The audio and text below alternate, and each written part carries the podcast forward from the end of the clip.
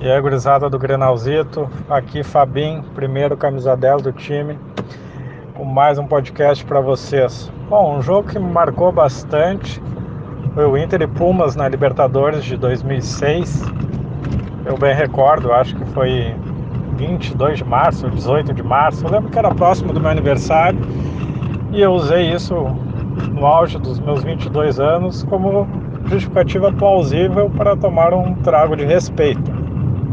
Então, obviamente, cheguei no estádio já bebaço, né? pronto para o jogo, entusiasmado, só esperando ver o Colorado patrolar. Mas o que a gente viu em campo não foi como se era o esperado, digamos assim, né? Tomamos 1 a 0, em seguida veio 2 a 0 e deu aquela brochada.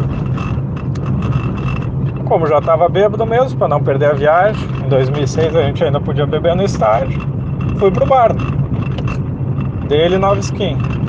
Tô tomando minha cerveja ali tranquilo, até que o Michel, se eu não me engano, sempre sou meio ruim para guardar quem faz os gols, mas se eu não me engano o primeiro gol foi do Michel. E o Michel botou 2 a 1 um. Aí já deu aquela entusiasmada, assim, motivo para tomar mais umas 4 por 10 na época, se eu não me engano. O cara saía de mão cheia ali, segurando quatro quatro copão de nova skin. Chego no estádio, no, no setor que eu tava ali, uma senhorinha nos seus 40, 45 anos, mas bem apessoada, assim, bem, bem, bem carismático, entusiasmada ali com o jogo, e eu já meio alcoolizado. Também fiquei entusiasmado e abri alguns sorrisos ali que fui correspondida. Não, deu outra, né? Deu Colorado 2 a 2 se eu não me engano, acho que o gol do Fernandão. E fui com todo o amor do mundo abraçar a senhora, né? Até que eu descobri que oh, ela estava com seu senhor do lado que não gostou muito do, do abraço. Mas na hora do gol, todo mundo, todo mundo, eu abracei ele, ficou aquela festa toda. E já sabia que na virada teria que me controlar, né? Não, não poderia partir de novo, né? E o predestinado Gabiru, né, fez o gol da virada. Fez o gol da virada. E quando deu aquele terceiro gol, o entusiasmo é meio difícil de, de tentar relatar. Mas o que eu lembro é que eu subi na, na grade até o ponto mais alto. E claro, caí no chão. Caí, me machuquei, machuquei meu joelho. E quem veio me atender foi a senhora, né? Mas, mas daí eu já, mesmo na, na euforia, disse, não, agradeço, tá tudo bem, tá tudo certo. E fui pro bar, né? Que depois do 3x2 não tinha mais futebol, né? Voltei pro bar do Beira Rio, meti mais quatro latão por 10 contas. Aquela coisa, vencemos, tá? É a virada do título, apesar de ainda era recém, se não me engano, o segundo jogo, o primeiro jogo do retorno na fase de grupos. E viemos de volta para Guaíba, né?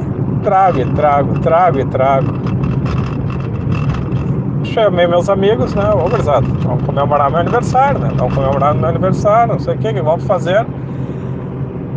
Acabamos numa casa de tolerância. Um deles, inclusive, participante aqui do, do Granalzito aqui. Não, não vou citar nomes ali para talvez não constranger ele, mas é aquele que tem dificuldade de lidar com forças policiais. Né?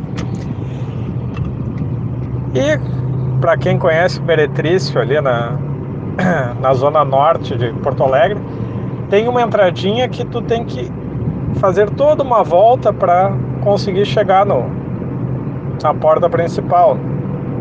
Ou claro, se tu for um cara que infringe as regras de trânsito, tu só dá uma ajeitadinha no carro e entra de ré.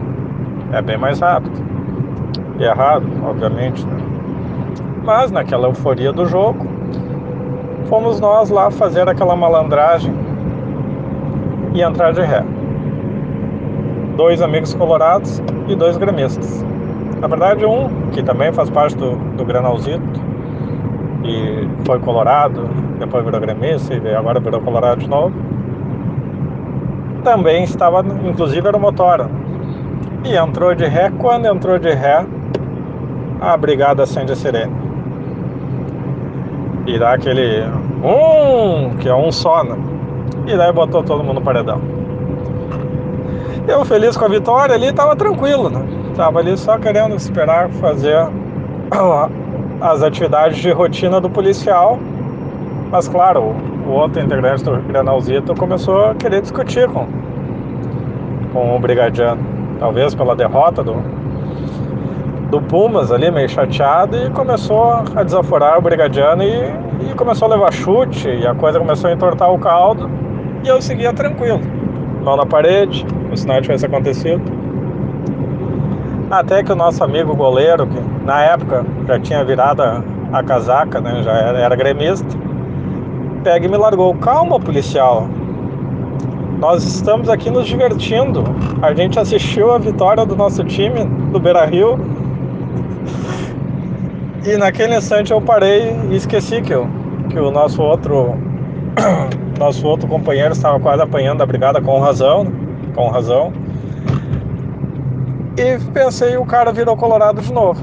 Então já valeu a noite, né? Pode sair todo mundo preso que ganha mais um colorado.